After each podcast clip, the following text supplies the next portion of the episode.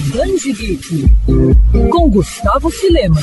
Mônica, Cebolinha, Cascão, Chico Bento, Milena, você com certeza já ouviu falar desses nomes, afinal eles fazem parte da turminha mais famosa da história dos quadrinhos do Brasil. Com tantos anos em circulação desde a sua criação, a Turma da Mônica já participou de diferentes historinhas e se tornou parte importante da cultura, sendo lembrada em diversas ações sociais. O caso mais recente foi com o lançamento do livro Turma da Mônica Amigos da Floresta, do autor Sérgio Olaia. Na obra, o especialista em agrofloresta, ao lado de Maurício de Souza, mostra as aventuras dos personagens com o professor Tupã na Vila Albobrinha. Ao passo que as crianças vão descobrindo nessa jornada mais sobre a importância da natureza, os leitores também conhecem mais sobre animais, florestas, meio ambiente e conceitos de sustentabilidade e ecossistema. O livro foi lançado no último fim de semana durante um evento no Parque Lage, na zona sul do Rio. Na cerimônia, foi realizado o plantio de 300 mudas no Jardim Botânico com o apoio do Grupo Cataratas e do ICMBio. O livro é uma publicação da editora Bertrand Brasil.